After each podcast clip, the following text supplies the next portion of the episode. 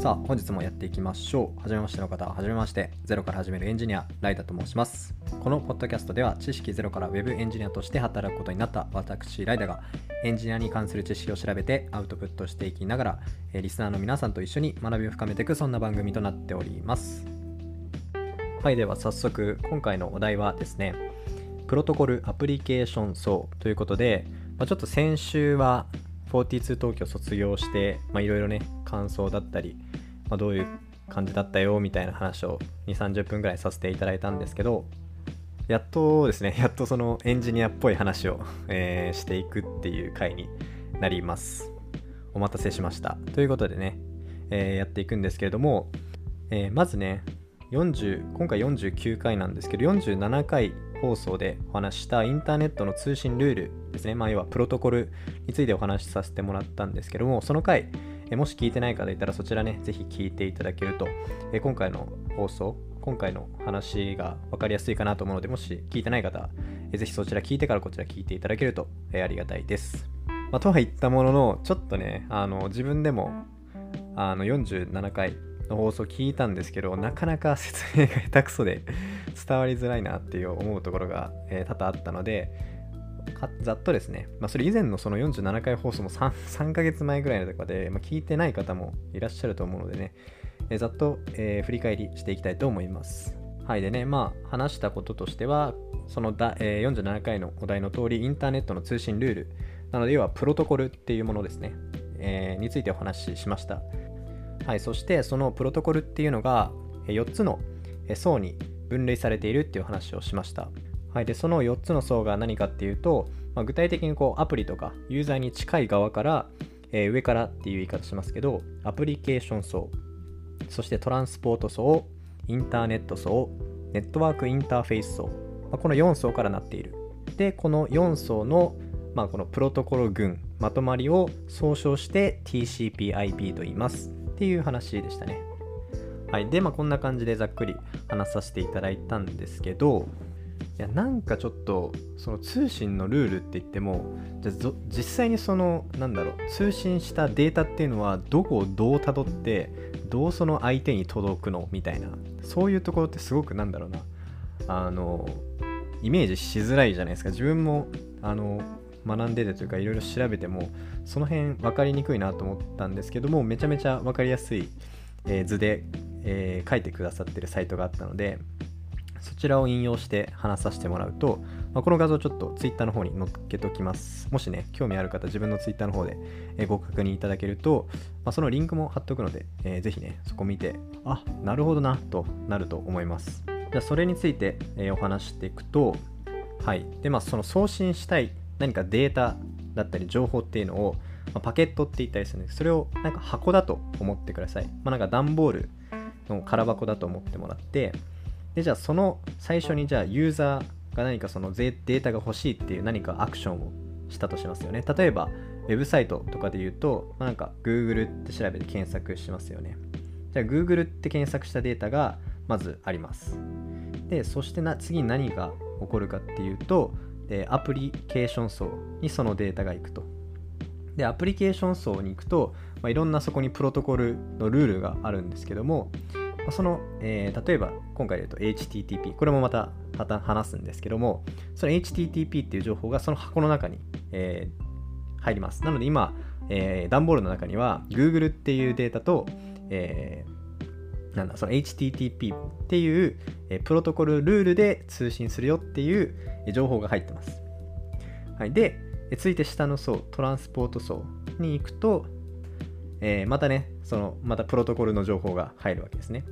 で、これが、えーまあ、実際の名前で言うと IP ペイロードって言います。で、この段ボールのことを、えー IP パケットって言ったりします。で、今、その Google データと HTTP で、トランスポート層で得られたまた、例えば TCP ってものがあるんですけど、TCP でやるよっていう、その情報を箱の中に入れる。で、Google HTTP、TCP っていうのが入った箱がまた下の層に行と、インターネット層に行きます。で、そのインターネット層で、え何が行われるかっていうと、まあ、ここで IP、えヘッダーっていうものがつきます。まあ、つくっていうか、まあ、入るですね、その IP パケットの中に。はい、でまた情報が、えー、加わると箱の中にでさらにその下の層に行くと、えー、次はインターネット、えー、ネットワークインターフェース層ですねでここまで行くと要はもう物理に近いので、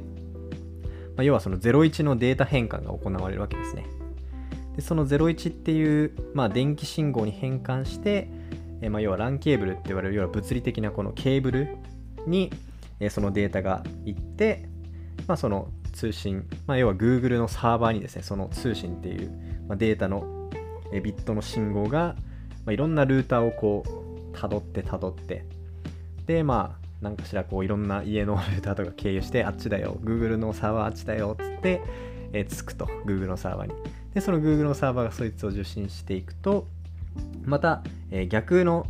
順番をたどるんですね。要は下の層から、えー、どんどん、えー、データ要はその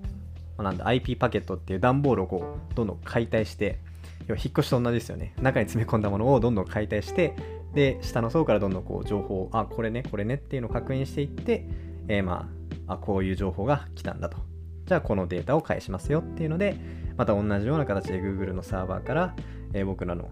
まあ、送信、えー、送信元へ、その通信が、え来ると、まあ、それの繰り返しですねはい。まあ、そんな感じになってますよっていう話でした。これちょっと伝わらなかったら 申し訳ないですけど、この、えー、画像、まあ、リンクもね、えー、概要欄の方に貼っとくので、そちら確認してもらえると、えー、わかるかなと思います。はい。はい。では、そんな感じで、じゃあその IP パケットに入る一番最初の方に、え話したアプリケーション層ですね。今回で、まあ、Google HTTP っていう、まあ、具体例を出したんですけども、えー、そこのアプリケーション層にある、まあ、いくつかのプロトコルについてお話していけたらなと思っております。で今回お話していくプロトコルはですね、まあ、計4つあります。で、1つ目が先ほど言った HTTP、そして FTP、FTP ですね。そして3つ目 SMTP、そして最後4つ目 POP3 ですね。POP3 です。はい、この計4つについてね、説明させていただこうと思います。と思ったんですが、あともう一つ付け加えさせてください。あとは IMAP ですね。IMAP。この計5つで、お話しさせていただきます。ではやっていきましょう。はい。ではまず1つ目の HTTP から話していくと、これ実はですね、結構前に、第15回ですね、最初の方に HTTP と HTTPS っていうお題で話しさせていただいたので、もしね、詳しく知りたいよって方いたらそちらを聞いてください。まあ、今回ざっくり話します。はい。で、この HTTP はどういうものか、で、何の略なのかっていうところですね、まず。それは、 Hypertext Transfer Protocol。なので、そのハイパーテキストっていうそのテキストを転送するルールなんだなってことですね。で、まあ、具体的にどういうことのためのルールかっていうと、さっき Google っていう話しましたよね。Google と HTTP。なんで、その Web アプリケーションとか Web サーバーとその Web ブラウザ間で、その Web の情報っていうのをやり取りするためのプロトコル通信ルールになります。はい。まあ、他にもですね、そのまあ、Google だけじゃなくて何でもいいですね。Yahoo だったり、ホームページだったり、まあ、ブログでも何でもいいです。まあ、そういったものを、まあ、Web でブラウザを使ってね、えー、確認するときに、えー、通信、HTTP 通信ですね、を使って、このサーバーと、まあ、クライアント、私たちはクライアントって言うんですけど、クライアント、まあ、イコールユーザーか。まあ、ユーザー、クライアントとそのサーバー間での通信が、えー、やり取りが行われています。で、まあ、これすごくシンプルで、えー、サーバーにこういう情報をちょうだいっていう、もうこの一つの、まあ、これリクエストって言うんですけど、リクエストを送って、えサーバー、Google、まあ、例えば Google だったら Google サーバーが、えそれに対して、1リクエストに対して1レスポンスっていう形で、え通信をこう1対1でやっていくっていうルールになります。必ずこの1対1じゃないといけないっていうルールですね。が存在してます。はい。まあそんな感じですかね。まあ、詳しく知りたいよって方はね、先ほども言った通り、ぜひ第15回の方を聞いてみてください。でね、ちょっと補足というか、まあ、豆知識というか、まあ、知っておいたら面白いよっていうとこで HTTP について話すと、まあ、もしかしたら出くわしたことない、遭遇したことない方もいらっしゃると思うんですけども、なんだろう、ページいろんなサイトとか遷移しまくってたら、急にこう、notfound404 みたいなページに遭遇したことありますかね。まあ、僕は何回かあるんですけど、まあ、それって、この404っていうのは、そのエラーステータスコードって呼ばれて、まあ、そのエラーの番号なんですね。で、この404って何かっていうと、その not found ってあるように、そのウェブサイト、要は例えばなんだろうな、なんでもいいや。そう。そのウェブサイトは、えー、見つかりませんでしたよ。サーバーに問い合わせてもそんなものは存在しないよっていう意味の、えー、ステータスコードになります。で、このま400番台、まあ、401とか、まあ、多分他にもいろいろあるんですけど、400番台のエラーが何かあると、まあ、それは、えー、フロント側、要はクライアント側で何かおかしい問題が発生してるよっていう、まあ、意味になります。はい。これはね、例えば Google Chrome の、えー、検証ツールですね。デベロッパーツール。うん、で、まあ、確認して、なんか全然このサイト動かねえやってなった時に検証モードでね、えー、その通信のエラーコードを見ると、あ、これ400番台だ、みたいな。なんかクライアント側でエラー起きてるよ。はいはい、みたいな、そんなね、えー、こともできます。で、まあ、400番台以外にもいろいろあるんですけども、あと500番台ですね。これは例えばインターナルサーバーサーバーエラーとか書かれてたりするんですけど、ま、要はサーバー側で何かしら問題が起きていて、まあ、なんか画面が全然動かなくなったりとかしてる。まあ、これも検証モードとかでね、確認すればわかるんですけど、まあ、そういったエラーステータスコードっていうのがあるんだなっていう、まあ、豆知識というか知っておくといいかなと思います。はい、ではそんな感じで HTTP については終わりで、続いて2つ目の FTP について話していきます。はい、でこの FTP っていうのは何の略かっていうと、ファイルトランスファープロトコル。要はファイルの転送のやり取りのルールってことですね。なんで、まあ、要は例えばそのクライアントサーバー間で、えー、ファイルのアップロード、または、ダウンロードを行いたいときに使われるこのプロトコルになります。まあ、何でもいいですね。そのウェブサイト上になんかダウンロードボタンみたいのがあって、じゃあこのファイルをダウンロードしますかはい、する。で、ダウンロードできますよね。この際に使われるっていうのがこの FTP になります。まあ、例えばですね、あのファイルをダウンロードする、まあ、なんか画像画像でいいですね。画像をダウンロードできるっていう機能があったとします。まあ、それが例えば YouTube の、まあ、なんだろうサムネイルをダウンロードできるボタンが例えばサムネイルの右上とかにあったとしますね。そうすると、まあ、このサムネイル可愛いからダウンロードしようってポチって押すじゃないですか。するとその、FTP のプロトコルで、要は YouTube サーバーに、この、サムネイルくださいっていう、通信を行うわけですよね。まあ、その時に、これ HTTP、要は YouTube に対しての通信、HTTP と FTP どうやってこう分けてるのっていう、どう分けてるのっていう話をちょっとすると、基本的に HTTP っていうのは、えー、ポート番号を80に設定してます。えー、HTTP のポート番号は基本的に80。はい、これだけ覚えておけば大丈夫です。っていうのだと何もわかんないと思うので、じゃそもそもポート番号って何かっていうと、まあ、ポートっていうのはなんか船、港みたいな話かな。ちょっと忘れちゃったんですけど、要は、まあ、サーバーの受け取り窓口みたいなもんですね。まあ、ちょ港っていうのが例えば合ってると思うんですけど、要はその船がこう、えー、港にね、こう来るときに、でどこに止めればいいの？っていうのは分かんないですよね。あけど、ポート番号80、ここに止めてよって言われれば分かりますよね。はいまあ、そんな感じでデータもそのポート番号、えー、まあ、通信ですね。通信にもポート番号っていうものが設置されてて、その窓口番号みたいなもんですね。なんで HTTP リクエストの方は80番に、えー、並んでくださいみたいな感じで、えー、やってます。YouTube サーバーで。で、FTP は、え基本的には、まあ、20番か21番のポート番号を使ってるんですね。なので、まあ、その YouTube サーバーにこの HTT、えー、違う、FTP 通信が行くと、あ、20、あ20番、21番のどちらかで対応しますみたいな、そっちの方にこう流されるわけですね。なんでその通信がこうぐちゃぐちゃにならずにちゃんとこう、えー、整頓されるわけ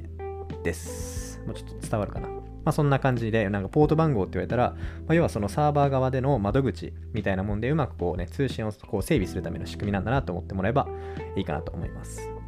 はい、そして、じゃあ続いてですね、えー、SMTP で、えー、この SMTP POP、まあ、3はバージョンなんで、まあ、置いといて、SMTP POP、POP、えー、IMAP、まあ、この計3つはですね、全部、えー、メールに関するプロトコルになります。はい、なので、じゃあそもそもメールの通信ってどうなってるのかっていうのをさらっと説明すると、例えば僕の友達 A 君っていう人がいて、で僕は、まあ、Gmail を使ってますよと。で、えー、Gmail なので Gmail 用の SMTP サーバーっていうものがあります。でそして、えー、A 君は、えー、なんだろう、例えば iCloud っていう、まあ、ドメイン、iCloud.com、A 君 at iCloud.com みたいなメールアドレスを持ってる。とすると、その iCloud っていう、えー、ポップサーバーがあります。はい。で、で僕が例えばですね、その A 君にメールを送ると。そうすると、例えば、こんにちは、元気？みたいなメールを送るとすると、そのメールっていうのは、まず、えー、Google の SMTP サーバーに行きます。で、その SMTP サーバーが、えー、送信、例えばその送信 to, to なんとかとかに打ちますよね。相手のメールアドレスを。で、そのアドレスの iCloud っていうのを見て、iCloud ポップサーバーにそのデータを送ります。で、終了です。で、えー、A 君はどうやってその通信を見るか、えー、メールを、僕のメールを受信するかっていうと、え、そのポップサーバーから iCloud のポップサーバーから、えー、ダウンロードしてきて自分の、まあ、携帯なりパソコンでそのね、メールを来たよっていうのを確認できるっていうのが1年の流れになります。まあ、その逆もしっかりですね、え、A 君から僕にメールを送る場合だ。まあ、そんな感じになってますよっていうのを頭に入れといてください。はい、でね、まあこれで、これが全てみたいなところ あるんですけど、まあ、その SMTP っていうのはじゃあ何の略かっていうと、シンプルメールトランスファープロトコルですね。まあ、そのまんまですね、えー、単純にメールを転送する、えー、通信ルールだよっていうことです。なので、その先ほど言った通り、そのメールの送信元と宛先間でのそのメールの送受信、またはその中継する、えー、まあ、アプリケーションのことを指します。はい、なのでですね、先ほど言った通り、この SMTP サーバーっていうものが存在しないと、えー、宛先に自分の送信したメールっていうのは届くことはないので、まあ、SMTP が重要になるっていうことですね、メールにおいては。はい、で、続いて POP ですね。えー、POP サーバーの POP ですね。で、これは何かっていうと、えー、ポストオフィスプロトコルですね。まあ、まさにその郵便局みたいな感じで、えー、メールを、えー、取りに来たよっていうふうに、え、ポップサーバーにアクセスすると、えそこのね、ダウンロードしてきて自分の、えまあ、スマホだったり PC で確認できるよっていう流れになります。はい。で、まあ、ここで出てくるポップっていうのと IMAP っていう話しましたよね、最後。5つ目付け忘れてたよっていう話で。IMAP って何かっていうと、インターネットアクセス、あ、違う、インターネットメッセージアクセスプロトコルのことを言います。はい。で、この IMAP っていうのも、まあ、ポップと、えー、やることはほぼ一緒。てか、まあ一緒ですね。なんですけども、はい。で、まあ何が違うかっていう結論だけ言うと、ポップっていうのは、ポップサーバーからそのメールをダウンロードしてくるんですね。でそれに対して IMAP はその名の通りインターネットメッセージアクセスなので、まあ、要はアクセスするんですけれどもダウンロードはしてこないんですよね。要はそのサーバー上でメールを閲覧するだけであってダウンロードしてきません。まあ、これが大きな違いです。まあ、なのでデメリットメリットを言うと、ま、シンプルにそのポップだと、えー、ダウンロードしてきちゃうので要はそのデバイスの容量食っちゃうんですよね。まあ、それに対して IMAP っていうのは、ただ閲覧しに行くだけなので、まあ、何のその容量とかも食わないよねっていう話になります。だけどダウンロードしてきちゃえば、まあ、通信がなくても、その閲、えー、自分のデバイスで送信して確認したものに関しては見れるようになるっていうのが、またポップのメリットになるのかなって感じですね。まあ、基本的にはもう大体が IMAP で、まあ、通信してると思います。まあ、そんな感じになります。では、えー、さらっとまとめに入ります。えー、今回お話したのは、えー、TCP/IP の一番上の層、アプリケーション層の、えー、計5つのプロトコルですね。HTTP、FTP、SMTP、POP、IMAP、まあ、この計5つについて話していきました。まあ、このね、えー、プロトコルについてはこうさらっと頭の中に入れとく程度でいいかなと個人的には思ってます。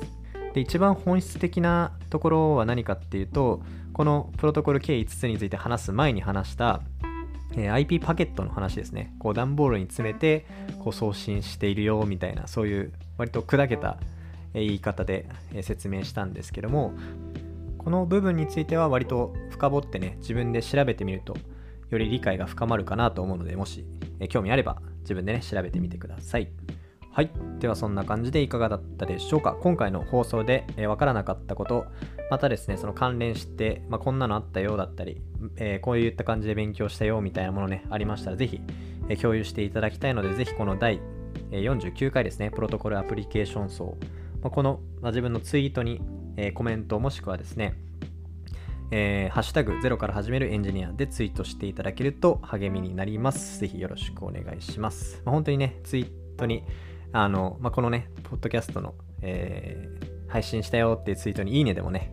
えー、コメントでも何でもしてくださると、えー、すごいね、励みになりますので、